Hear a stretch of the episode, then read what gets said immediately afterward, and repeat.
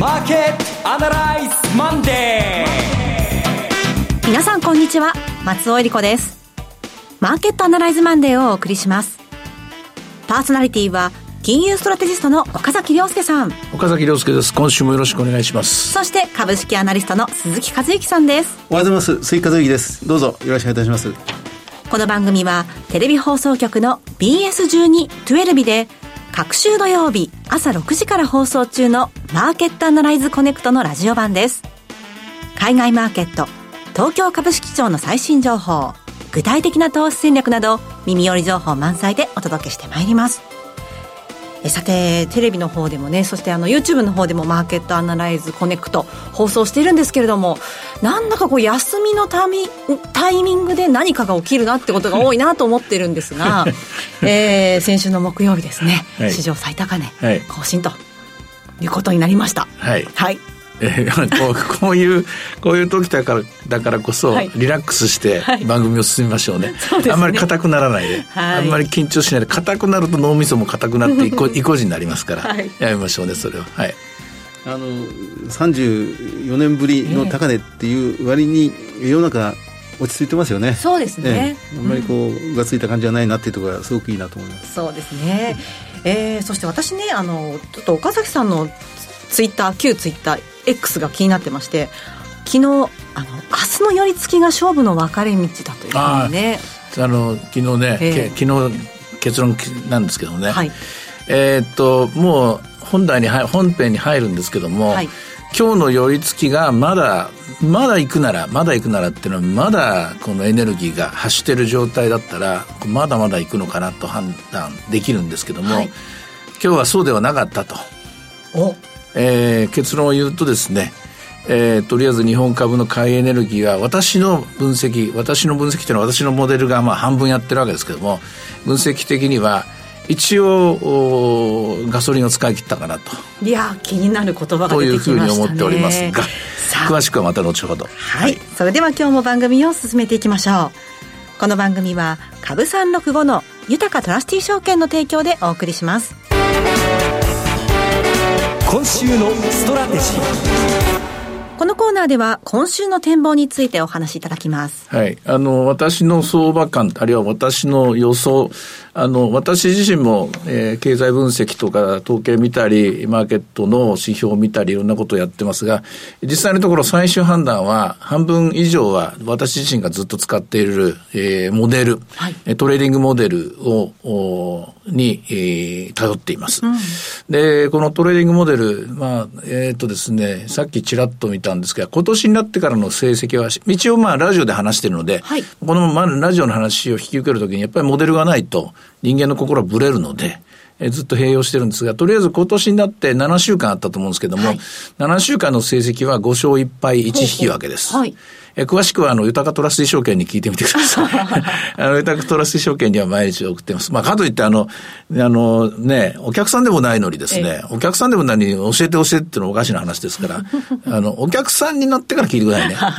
申し訳ないですから、豊かトラスティ証券さんに迷惑かかりますから、な、やじもみたいな、あの、電話とか問い合わせはしてほしくないんですが、まあまあ別にそれは、あの、5勝1敗1分けでもですね、今週負けたら5勝2敗になりますから、えー、そういうふうなものは当てにならないことはなんないんですが、まあ、一応ここまで、あの、今の相場には乗れています。で、今週の判断はですね、一番大事なのは寄り付きだと思ってたんですよ。はい、寄り付きが、えー、っと、先週の金、木曜日の終わりが3万9000飛び何十円かでしたよね。で、そこからもっとこう、もう突き抜けていくような感じ。はい、それこそ海外では木曜日の夜、金曜日1日かけて3万9500円まで行ってたと思うんですけども、3万9500円とかそれぐらいまでもう、もう突き抜けた感があるならまだ行くなと。いう判断で、はい、えー、えー、向かおうと思って昨日、えあの、寝る前にあの、ツイッター X を打ったんですよ。ああ、そういうことでしたところがですね、実際には、まあ、やっぱり自重したのでしょうね。自重したのと、えー、いくつか、いくつかというか、具体的には2つほどですね、はい、今、懸念、3つかな、懸念材料があります。で、1つ目はですね、やっぱ、どう見てもスピード違反なんですね。スピード違反で、えー、これは、例えば過去1ヶ月間の営業日、えっ、ー、と、1ヶ月間のですね、えー、スピードを年率化する、あ、えっ、ー、とね、日本株のスピードの計算方法、いろんな人がいろんなやり方をするんですけども、ええ、私のやり方は日々の騰落率をまず計算して、はい、例えば今日2%上がったとか、今日1%下がったとかっていうのを計算してですね、それの、えー、過去1ヶ月間のデータをまず取ると。はい、アベレージを取ります。で、そのアベレージを年率化、年率というのは245日とか244日ぐらいなんですけどもね、はい、したところで、で、これ過去1ヶ月の、えー、日々の騰落率を、の平均騰落率を年率化したスピードなんですけども、これがもう110%を超えてるんですよ。うん、110%要するに1年間で倍以上のスピードでここ、えー、1ヶ月来ている。で、過去3ヶ月で見ても、えー、90%ぐらいになってたかな。で、過去6ヶ月で見ても60%、50%いくつは50いくつですね。で、過去1年間のスピードで見ても46%ぐらいなんで、これはもう明らかに、スピード違反状態なんですね。で前回こういう状態が起きたのは2015年の6月だったかな。一回こっきりで。で、その後、あの、スピード調整入るんですね。ええただその前に、えこういうスピード違反を記録したのはアベノミクスの2013年の4月、はい、異次元の金融緩和相場の時なんですけどね。あの時はでも5月23か24にバーナキショックがあって大暴落するんですね。さらにその前はというとですね、2006年。はい。新興国株相場です。さらにその前はというとですね、1987年。うん、えー、これは、えー、っと、例のブラックマンデーの直前ですね、8月ぐらいまで起きてますね。さらにその前はというと、1972年から73年に遡る、まあ、そういう歴史的なスピードなんですよ。で、それなりに歴史的な事件が起きているような展開の中で、えっ、と、まあ、過去と比較して、あの時代がこうだからこうだっていうのの、あの、えー、時代が違うのに意味はないんですけども、いずれにしても大きな機運が高まっていることは事実だと。ただ、一番新しいデータで見ると、2015年の場合はですね、とりあえず1日だけ記録して、で、そこで一旦まあ抑えてると。まあ相場が自重した。まあ市場が自重したという形なんですね。今回もそうなるんじゃないかなという。で、その一つの兆しが、兆しがですね、今朝の朝の9時の寄り付きの値段だったと。と、まあこんなふうに解釈してる。これが理由の一つ目です。はい。理由の二つ目はですね、アメリカのマーケットが NVIDIA の決算を受けて、またまた息を吹き返したんですが、はい、しかし金曜日はですね、実は NVIDIA は落ちなかったんですけども、他のスーパーマイクロコンピューターとかですね、まあ、ここのところめっきり目立って上がってた、えー、半導体関連っていうのは下がっていて、えー、ソックス指数も下がってるんですね。はいで、もうで、そこの背景としてあるのは、やっぱり金利なんですよ。はい。で、金利で10年の金利は4.2%のちょっとぐらいだったかな。一応落ち着いた動きになってるんですが、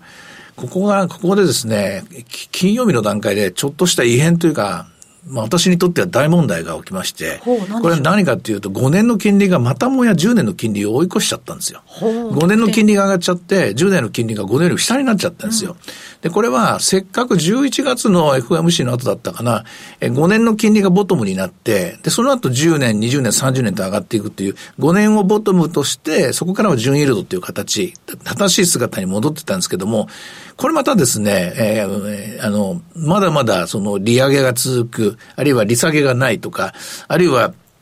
10年はですね、10年は景気後退を見てるけども、5年は景気加熱を見てるみたいな、ものすごく矛盾した形になってるんですね。で、矛盾した形になってるんですけども、あの、10年の金利っていうのは、実は、えー、指標性を持ってるようで指標性を持っていないところがあって、はい、どういうことかというと、10年をブレッドストレートで、10年をストレートでドンと買うっていうのは、個人投資家とか、あるいは生命保険会社とか、まあ、年金とか、こういう最終投資家は10年をストレートに買うんですよ。10年債を買います。長期債を買うって言ったら10年債を買う。皆さんもアメリカの長期債を買おうって言ったら ETF の10年から10年超の債券をどんどん買うと。これブレット、弾丸って言うんですけどね、えー、の形で買うんですが、あの、銀行とか、あるいは、えー、投資信託とか、あの、債券ファンドマネージャーとか、あるいはヘッジファンドとか、債券のプロたちは、えー、こういう形を取らないで、例えば、あの、10年をストレートで買うか、はい、あるいは5年を2単位と20年を1単位買うかっていうこの区別をするんですよ。5年足す5年足す20年割る3は10年になるでしょ。そういう計算をするわかります。要するに、金利が高い方買うんですよ。はい組み合わせて。で、組み合わせて作るんですけども、今明らかに、あの、10年がすごく割安でというか買われすぎていて、他の周辺の金利が高いんですよ。で、そうするとこのアービトラージはやがて10年の金利を上げていくことになるんですよ。で、なんかくど、くどくどですね、めんどくさいこと言いましたけども、これはものすごく不吉な形で、どう不吉かというと、10年債金利はもう私は下が下がっていくと、3.85まで下がると見てたんですけど、これもう一回上がりますね、アメリカの10年金利。あそうですかもう一回上がる、これは。となるといろんなものがそれに伴ってまた変わってきますね、えーもう一回上がる形になっちゃったんですよ。ええだからもちろん、ここから、えー統計が出てきて、今週の耐久財であるとか、はい。あるいは今週の、えー、と PC コアであるとか、あるいは来週の雇用統計で景気が悪くなっていくって形であれば、5年の金利も収まっていくんでしょうけども、これ5年の金利がこれ上がってるっていうのは、はい。これは実はアメリカの景気が過熱状態に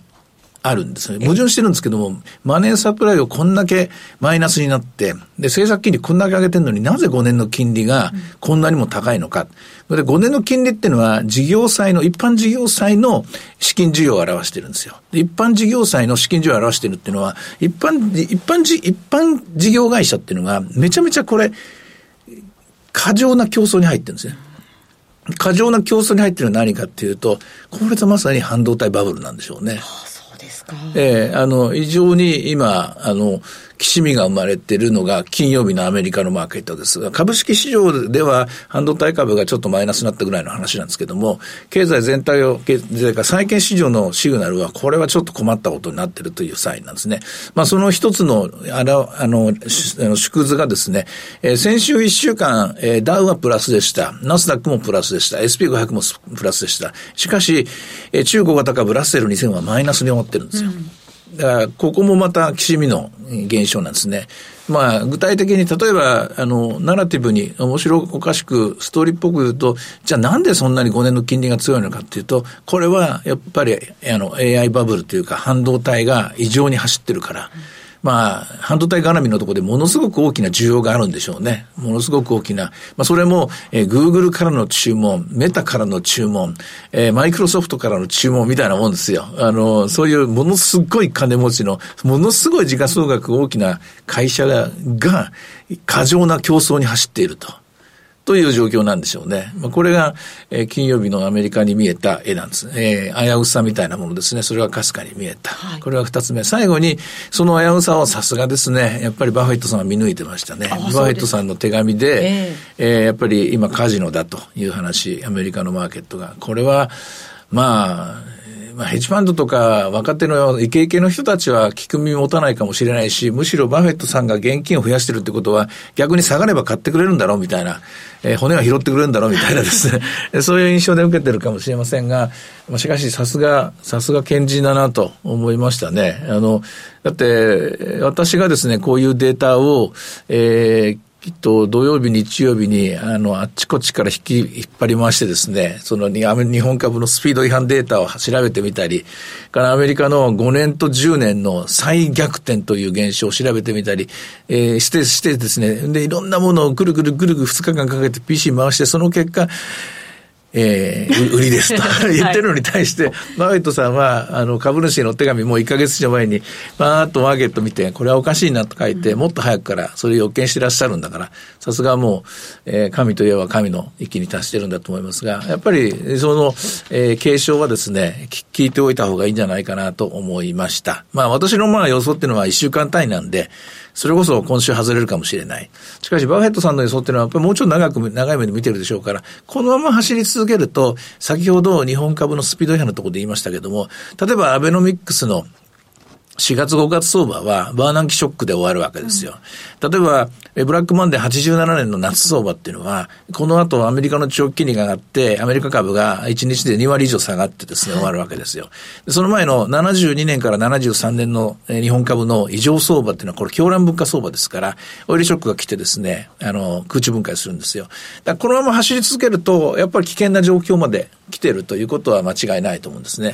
ですから、まあ、日々のトレーディングとか、週間のトレーディングはトレーディングとして、ここは、まあ、勝ったり負けたりしながらですね、確率のように進んでもらえばいいと思うんですけども、ポートフォリオを作る。ここまで去年からずっとですね、もう去年の4月5月から日経平均3万円を乗せてから、はい、ポートフォリオだ、ポートフォリオだ、売っちゃいけないと、買って買って買って売るんだとか、まあそういう話をしましたけども、ここで一旦お休みしましょうというのが私の皆さんへのメッセージでございます。はあ、いやたっぷり伺いました。さあ、では今日の動きを見ていきたいと思います。えー、日経平均株価ですけれども、39,309円80銭、211円高というところでした。うん、まあこれがちょっと出し尽くしたなというか。出し尽くした可能性ある。まあ、出し尽くしかと、出し尽くしたと私は判断したんですけども、例えば、まあ、寄り付きはそうでもなかったんですけども、かといって前場の間にですね、えー、こう下がっていく展開にはなってませんし、はい、で、それからボラテリティもまた今日上昇してますので、再び21に。はい、ということは、踏み上げ相場と、まあ、あの、バフェットさん的に言うと、一旦、えー、ポジションを軽くしようと、現金を作ろうという売り物、えー、オーソドックスな投資家たちの売りに対して、えー、コールオプションの踏み上げでですね、指数を勝ち上げていくグループとの、これまあ、えー、拮抗ですね、えー、対立がですね、今日の相場、39,300円で凄まじいですね、綱引きになっているというふうに思うんですね。で、えー、ちなみに株三六で言うと、株三六は寄り付き473円なんですよ。はい、高値が540円あって、で、その後寄りにかけて東京税といいますか、日本の現物株は若干利食いの売りが多いんだなと判断して206円まで下げると。しかし現在は351円ですから、先ほど言った買い方、指数系の買い方と売り方、伝統的な投資家たちの、えー、ポジションの少し軽くする売り物、これがまあ、ちょうど綱引き状態で、この現在39,300円の水準を作っていると、こう判断できると思います。はい。いろいろ展望していただきました。各週土曜日朝6時から BS12-12 で放送しているマーケットアナライズコネクトもぜひご覧ください。また Facebook でも随時分析レポートします。以上、今週のストラテジーでした。ではここでお知らせです。株365のユタカトラスティ証券から岡崎良介さんが登壇される YouTube から飛び出しての無料の少人数制セミナーをご案内します。3月23日土曜日、神戸で開催。岡崎良介の投資戦略セミナー in 神戸です。1時会場、1時半開演です。講師は、この番組でおなじみ、岡崎良介さん。進行は、大橋弘子さんです。プログラムは、岡崎さんによる現状分析から具体的な投資戦略、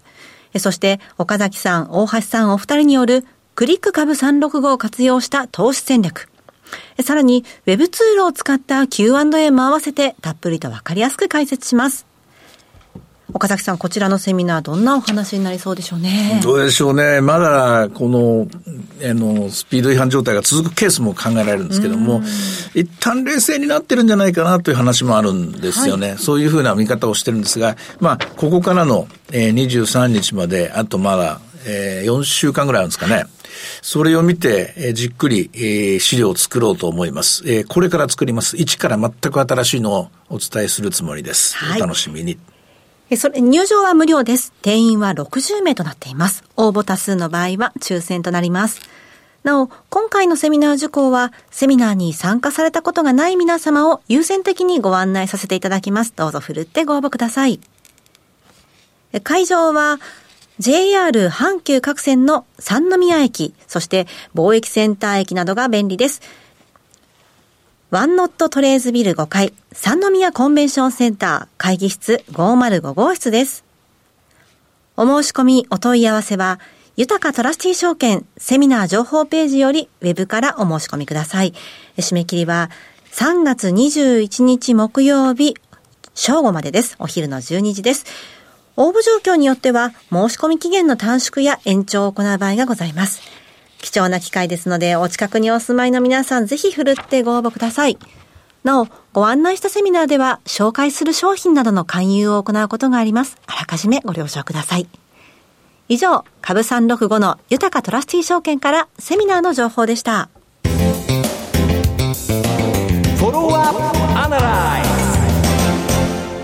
それでは、鈴木さんの注目企業です。お願いします。はい、あの、今日ご紹介するのは、住友重機です。はい、えー、銘柄コードが6302の住友重機械工業という会社ですね。あの、建設機械の、まあ、クレーンとか、あの、油圧ショベルを手掛けてますんで、まあ、先日、以前ごごご紹介しました、日立建機と、まあ、ライバル会社というか、よく似た会社でありますが、はい、あの、まあ、今、株価、短期的には随分大きく上がってます。まあ、それでも、ここまで上がっても今、PBR が0.9倍というところです。うんで、えー、PR が13倍、配当利回りが2.7%というところで、えー、ROE が6%です。ちょっとまだ低いんですけどね。で、あのー、これ、3月決算から12月決算に切り替えたばっかりですので、えー、2月に発表した、まあ、直近の12月決算、2023年12月決算は前年対比の比較ができません。ですが、営業利益が743億円。で、これ、強引に前年比を12ヶ月に換算して比較すると、前年が597億円ということになりますから、えー、まあ前期に、2023年12月期は営業利益743億円、かなり、えー、増えてきているということですね。で、今期の2024年12月期は若干弱いんですが、6%減益の700億円。ただ、中期経営計画、2026年に営業利益を1000億円、はい、2030年に営業利益1300億円に持っていこうという努力を今している。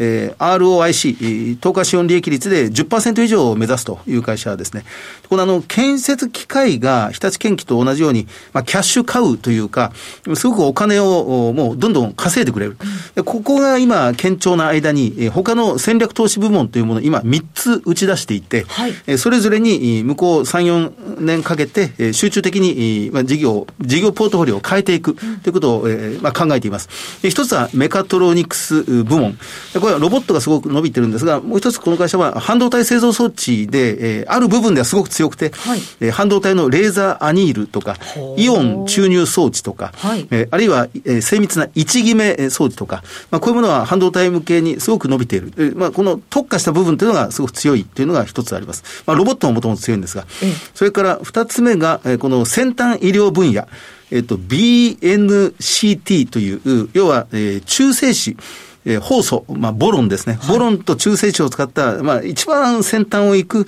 えー、がん治療方法、えー、がん治療、まあ、機械というんでしょうか。えー、まあ、それは、日本ではこの会社しか作れないというものを持っていると。ですか。えー、まあ、BNCT と言われているものですけどね。あの、これが、あの、将来的にはすごく伸びるというふうに、あの、会社は見ています。それから、あと、エネルギーの分野で、えー、非常に強い。まあ、発電は、これ、